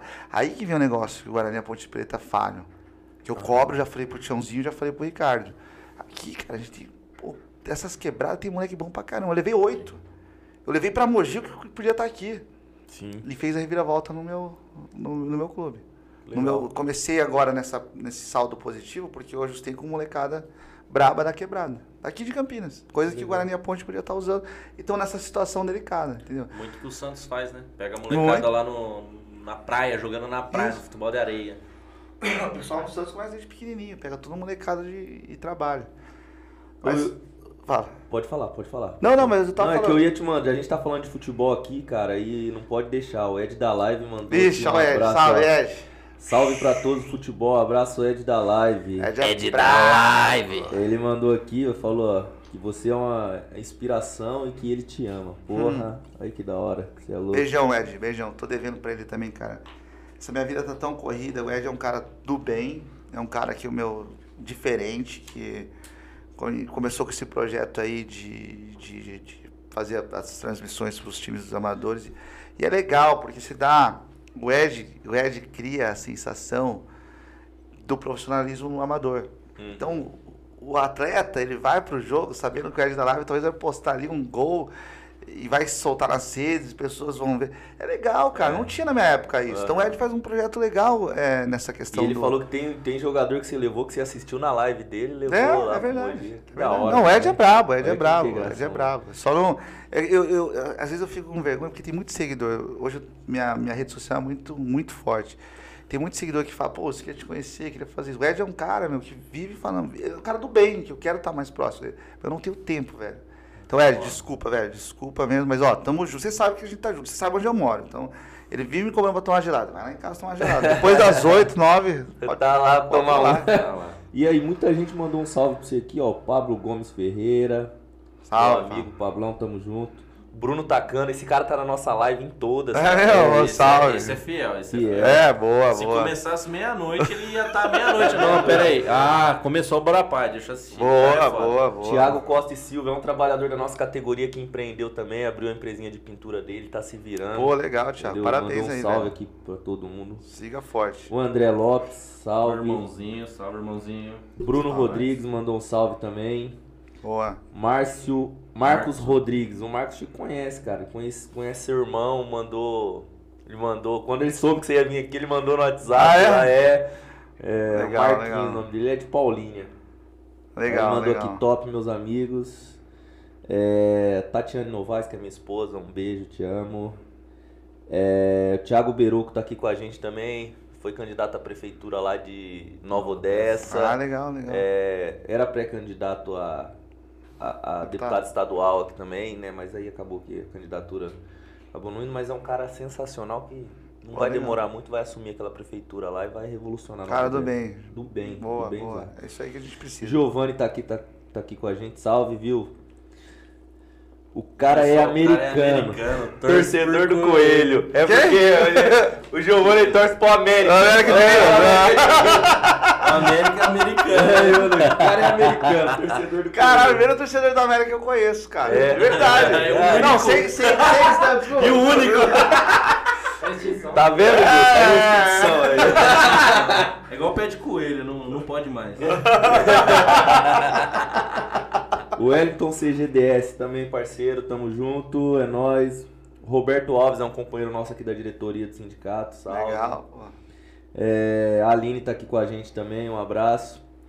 O Everton da Silva, meu companheiro pastor, amigo nosso, ele me mandou os parabéns aqui, foi meu aniversário Quando foi? Anteontem. Pô, parabéns, Pô, obrigado. E o meu dia É nóis. 3, É. olha. Ó, Três de Dia junho. 3, dia É, 7. pertinho. O pertinho. meu é dois, cara. É. 2 de Dois de junho. junho. Olha que da Caralho. hora. Coincidência. É verdade. 2, 3 e 7. É, Maurício Delibaltov, que sobrenome, mano. Foda de falar esse nome aí. Se eu, se eu acertei a pronúncia, parabéns pra mim. Se eu não acertei, pode me corrigir na próxima. Manda um áudio pra nós escutar a pronúncia. Mandou aqui, muito bom. É isso aí mesmo, família. Tamo junto. É nóis. É nóis. Maurício. Maria Oliveira tá aqui. Salve, Salve, galera. mamãe. O Maurício me perguntou se você tá precisando de um treinador lá no Mogi lá. Maurício, É. vamos, ano que vem, ó. É sempre, alguém, um de vocês me perguntaram sobre. A questão das avaliações, É, lá, então, como é que tá? pra- pra Hoje eu tô com duas categorias. A partir de agosto, setembro, a gente vai estar montando sub 9, 11, 13, 15 17. Então eu vou começar do zero. Tô come- O Mogi tá começando do zero. Então vai ter oportunidade sim. Se liga no- nas redes sociais do Mojimirim, é Mojimirim Esporte Clube no Instagram, que lá a gente está divulgando as datas exatas de avaliações e dá oportunidade, cara. Acho que isso, isso, é- isso é outra coisa importante. que leva também a questão social junto com o esporte e dá oportunidade para essa molecada. Mudar vidas através do esporte, né? Exato. Mudou a minha. Eu acho que é o principal, a principal função do esporte. Não é, não é entretenimento, mas mudança de vida. Exatamente. esporte. Exatamente. É, Ismael Alexandro. Boa, pai, tô chegando agora do trampo. É nóis, é, a intenção é essa mesmo, pegar os companheiros chegando.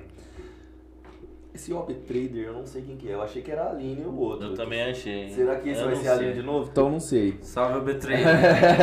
Ó, a Tabata Silva mandou uma pergunta pra você aqui. Hoje tá difícil, né? Aí, beleza. É de baixo. É... é verdade, a pergunta tá embaixo. Acho um absurdo afirmar que somente 10% das, da câmera Pô, é campineira. crítico, é, responde aí, se vira. Que a câmera que apenas 10% da câmera campineira é capacitada para o cargo. Com, qual, com qual régua se mede isso? Aí depois ela perguntou. Só a esquerda tem mais de 10% e nos representam muito bem. Bom, a bola tá com você. Qual a régua que você mede isso? Eu vou, eu vou falar baseado no que eu convivo, é, que eu vejo, e, de novo, volto a projetos. Se- é, é que a gente está levando à esquerda, não sei se pode ser esquerda, direita, eu não falei se de que lado os- os- as pessoas que eu acho que são capacitadas estão. Tem gente da esquerda que, que se diz da esquerda que não cobra do Dário o que deve cobrar. Para mim tá errado. Concordo. Isso aí já, isso aí já, isso aí já coloca já uma Tem, posição. tem, Tem, sim. lógico que tem. Tem os malucos lá Tem. que é pelego. Pelego o nome disso. Tem Acomodado. Então, Tem né? uma esquerda muito boa, muito atuante, brigando. Inclusive, um salve, um abraço pra companheira Guida que tá sofrendo ataque aí na Câmara. Racista, inclusive. Racista o ataque. Um abraço pra ela. Mas tem esquerda pelego nessa Câmara. Tem. É. Tá certo. Bom, eu, eu, e, novamente, não estou questionando, ou se quer saber a regra, para mim é projetos. Se falar assim, olha, que tal os projetos baseados nos, nesses dois anos de, de oportunidade de, de ser o, o, o gestor, não gestor, o vereador, é, se me provar, eu não estou satisfeito. Aham. Eu não estou satisfeito com, com, com os projetos e com a cobrança é, em cima do prefeito da. Então, para mim, os que eu vi são três, quatro. Não passa, no máximo cinco são os vereadores que eu realmente admiro e que acompanho para ver se realmente está trabalhando. Entendi. Deixa eu te falar. é, O Ed falou e ele falou aqui. boa. É, e ele falou aqui. é, ele falou que ele não bebe mais, que ele quer apenas um livro seu agora.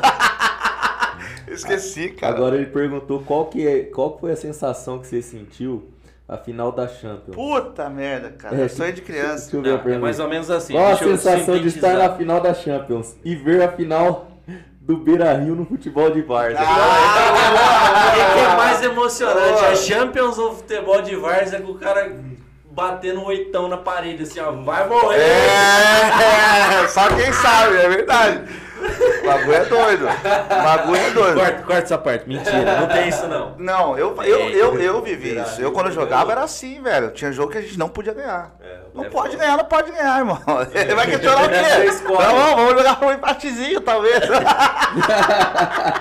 Não, hoje tá mais tranquilo, hoje tá mais tranquilo. Mas é. Cara, pra mim foi. A, a Champions foi uma, uma- um sonho de criança. Um sonho de criança. Eu nunca consegui data pra ir. E eu e meu irmão, a gente explora muito esse lado dos, dos jogos que a gente sonha em ver. Já vi Real Madrid, Barcelona, as Copas do Mundo que eu já fui. Já fui no Derby de Milão. é, os derbys aqui do Brasil, quase todos eu já fui. Então, cara, faltava Champions. Faltava a cereja no bolo. Chegou. E a hora que eu cheguei, uma confusão, E você pau. torce pro Real? Não, O pau tava quebrando. Fora, né? O pessoal entrando, invadindo. Aí, aí eu posso ligar com, com o Beira Rio. Meu irmão, pau. É mesmo? polícia é, com, com spray e, e bomba, e o cara. que- que- Ainda bem que a gente é rato de estádio, né, irmão? É, então, Os caras correndo, você nunca corre, você vai, vai ver o que tá acontecendo do outro lado. Porque senão eu ia perder o começo do jogo. O jogo, aliás, atrasou, devido a esse. E o que acontece? que aconteceu? Esse, esse tem um lado social político também na parada, que não foi, não foi muito discutido. Mas é, Paris tem uma, uma. Ou a França num todo, tem uma, um povo migratório, porque a França explorou muito a África. Então hoje tem muito africano Muito hoje na África. E árabes também. Então esse povo, que, é- que são a maioria pobres, eles começaram a ficar em volta do estádio do jogo e começaram a achar jeitos de pular o portão pra ir assistir o jogo. Caramba. E aí a polícia começou a descer o cacete nos caras, começaram a julgar com a cor e com, com, com a origem. Eu, eu posso até me passar como árabe também. Até fiquei meio assim, o cara, eu não, não falo francês. O cara. Eu não cheguei, não chegou a esse ponto, mas podia ser. Eu sabia que o cara podia me confundir com árabe e descer o cacete.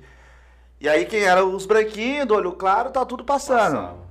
Entendeu? Os caras, porque o europeu vai lá, todo estiloso, É, o, o espanhol, o espanhol vai. Dá pra ver o cara que era espanhol, o cara que era, o cara que era, de, que era britânico. O europeu, o, o, o cara do Atlético de Madrid, cara, todo galanzão, pô, nem parecia que. Parecia que assistia um, um jogo de tênis, ou tinha vindo, acabado de vir de Roland Garros, tava indo assistir. O cara de Liverpool, o cara tava chapado, mas o cara tava meu, mais louco que o Batman. Então você sabia quem era quem. Aí tinha esse povo francês que tava tentando invadir. Invadiram pra caralho. Invadiram até, pô, sentar na frente da minha irmã aqui, se arrumar confusão, que aqui o pau vai torar.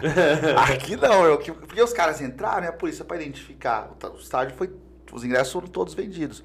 Pra identificar quem conseguiu invadir, quem invadiu, cara, o cara tava de pé, o cara tava em algum lugar no estádio. E aí o cara sentou na minha cadeira. Eu falei, "Ah, irmão, aqui não. Aqui, porra, Aqui esquece. é favela, Aqui, aqui é a Hugo." favela. aí viajei, meu sonho será trabalhar. Aqui é favela aqui- Campinas 019, o bagulho vai ficar louco. Mas, mas você quer saber uma coisa? No final, eu falei, cara, vem cá, que eu vi que os caras estavam, a polícia tava atrás dos caras, né? Como eu tinha comprado meu ingresso, não deveria nada, eu falei, ah, meu irmão, quer saber? Senta aí, bicho.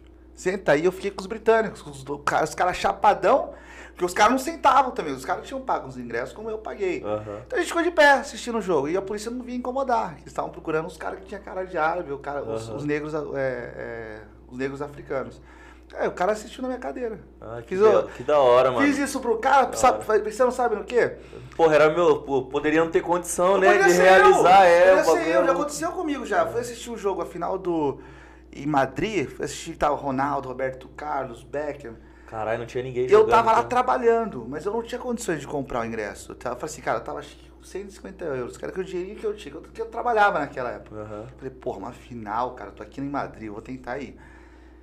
Fiquei no estádio, voltando, cara, bem, pô, 600, 800, e eu falei, cara, você vende pra mim por 150, meu, eu quero pagar.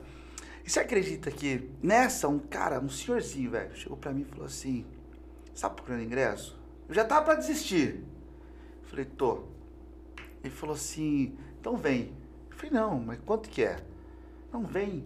Minha esposa não veio hoje, é um senhorzinho, minha esposa, eu, sou, car- eu sou, tenho carteirinha, minha esposa não veio hoje, você vai sentar comigo. Que louco, Olha, cara. de graça, eu não louco, sabia- eu não sabia o que louco, fazer. mano. Então, tipo assim, talvez eu de- devolvi pro cara, esse, esse cara que sentou na Sim, cadeira, é o que passou pra mim, é. cara, e que ele faça pra outra pessoa no futuro. E esse cara nunca vai esquecer de você, Nunca, igual você nunca esqueci esqueceu. exatamente. Da Que louco, hora, que da mano. hora. Mano, aí o, o Edson, acho que é o Dorta, né? Ele perguntou aqui, pediu se você pode falar é, quanto, Ixi, já vem pergunta. quanto que. Quanto vale o Moji hoje? Hoje, 31 milhões. 31 milhões de reais. É o valor da dívida. Aham. Irmão, Caramba. é. Dívidazinha pesada, hein? Pesado. Mano, queria agradecer a presença do Ed na, na live aí, né? live. Porra, o Ed da live tá na nossa live, você é louco.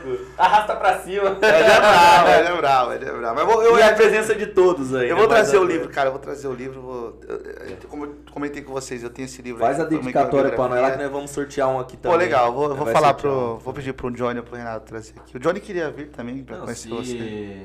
se falar, eu vou buscar.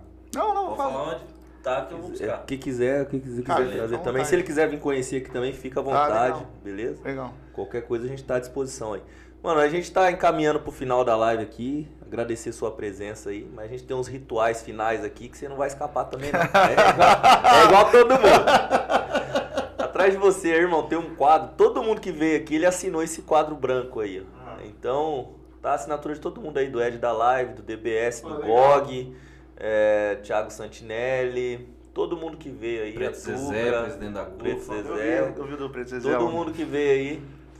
Porra, satisfação, você tá, com, você tá assistindo o nosso. Tá Não, eu vi. Pô, cara, caraca, sabe, o público, assim, as entrevistas que estão fazendo, cara, se vocês verem o contexto, é muito rico. É muito rico. Porra, da hora. Não, é verdade, é verdade. Eu tô, cara, eu tô fazendo podcast pra caralho. É. Aqui tá, tá muito elevado, tá muito rico. O que, que é. Assim, todo mundo que veio falou que tinha que falar. Veio, veio do Ah, Pedro a também. ideia é isso, ficar à vontade, né? É. Conversar com a gente. E aí você pode assinar pra nós aqui, aí. Cara, fica à vontade que honra. aí. Fica à Eu vontade. vou aqui fazer um jabazinho, né, Matheus? Que a gente não fez o jabá de hoje. Fala do WKM. Começando pelo compartilha, curte, divulga nossa live, divulga o nosso canal. A gente precisa da ajuda de vocês. É o triplo C, pô. É o triplo C. Curte, compartilha e Comenta. comenta. Valeu, valeu, valeu. Caralho, O cara é foda. tá Não. Matheus, troca de lugar. Eu vou aí, aqui. que- Triplo C. Que eu tô, tô, tô terrível aqui. E agora fala também do nosso patrocinador master, que é o Sinticom, Sindicato da Construção Civil de Campinas, que proporciona tudo isso daqui que vocês estão vendo, que fomenta esse projeto e que é muito importante para todos nós aqui. E agradecer à diretoria plena, à diretoria de base, a todos os diretores que confiaram e acreditam no nosso projeto. Inclusive o Juninho aqui, que é diretor do Sinticom. Opa, tamo junto. E o próximo aí é o Hotel Miramar. Temos esse hotel, tá convidado. viu? Batuba, né? É em Ubatuba. Olha lá, já conhece. é, o Cinti PQ adquiriu o hotel, disponibilizou para os nossos associados. Quem for associado tem desconto. Quem falar que viu no podcast aqui tem desconto. Então é só informar lá, né? Chamar o companheirado, acompanhar as redes sociais lá dos companheiros lá do Cinti PQ. Agradecer eles também na pessoa do companheiro Porsani, que é o presidente do sindicato. Então, tá todo mundo convidado. Um super hotel, eu tive lá, é da hora. O André vai também daqui uns dias. Vou e aí depois lá. ele pode fazer uma avaliação melhor também. Mas pra mim foi muito bom e eu achei show de bola. Prainha da Enseada lá é top. Da hora. Beleza? E Wilson, seguinte, cara, agradecer sua presença de coração, né? É, E gostaria de saber aí se você curtiu estar aqui.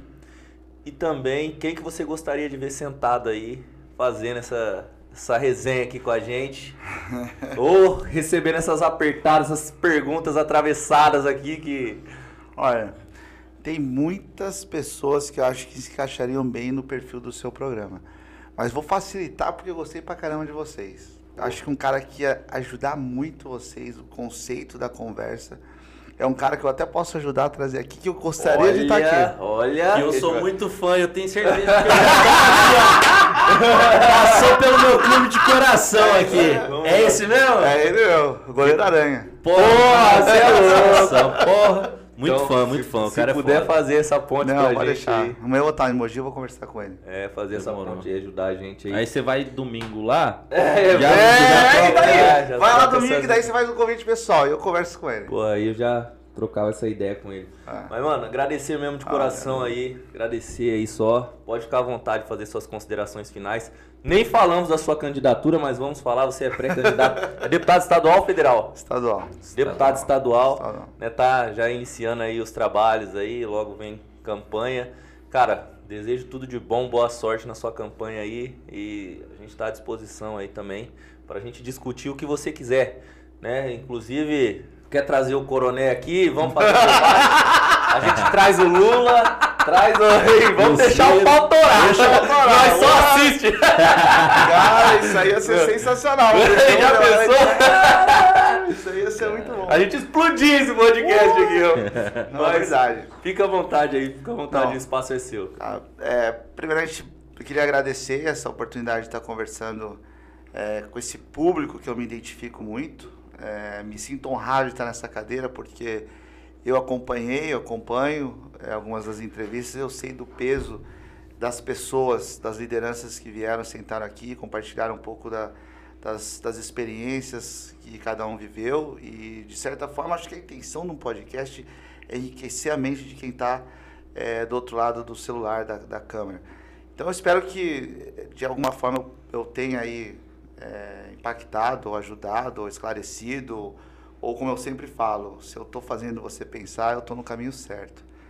Então, é somente agradecer mesmo. E eu quiser conhecer um pouco mais da minha vida, do meu dia a dia, de quem é o Wilson Matos, eu sou esse cara transparente, esse cara que eu já disse que eu xingo, eu falo a verdade, eu brigo, é, eu luto por, por injustiças e ser sempre assim. E minha, minha- minhas redes sociais é isso. Eu, Wilson Camato, você vai, você vai ver aí como, como eu meto louco no dia a dia. Obrigado aí, viu? Mais, mais um pouquinho que você fala, os dois aqui choram, que é os dois chorando. Não, não chorei não. O Zezé começou aqui, os dois.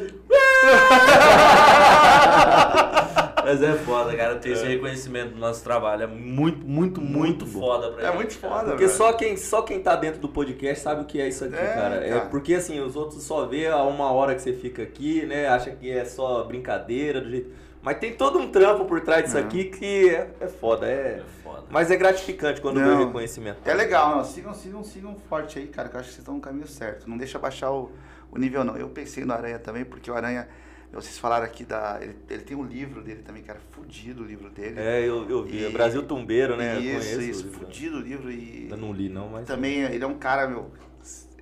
Eu aprendo com ele diariamente no Mogi. Porque ele leva na resenha, mas depois quando o assunto é sério, o assunto é, é social, é racial, é- ele, vai no, ele vai na alma. Ele, tem, ele teve experiências, e teve um, ele fez um estudo né, para estar onde está como, como uma referência do, do, do- do- da luta né, negra Com certeza. que coloca ele num outro patamar. cara. Então acho que ele vai ser um cara legal pra vocês terem aqui. E, cara, não, não abaixe o nível, bicho. É isso aqui pra cima. Certo. Obrigado mesmo, Wilson. Até mais. Beleza? Gente, e com isso aqui, cara. a gente termina, termina mais, mais um. um. Bora, pai!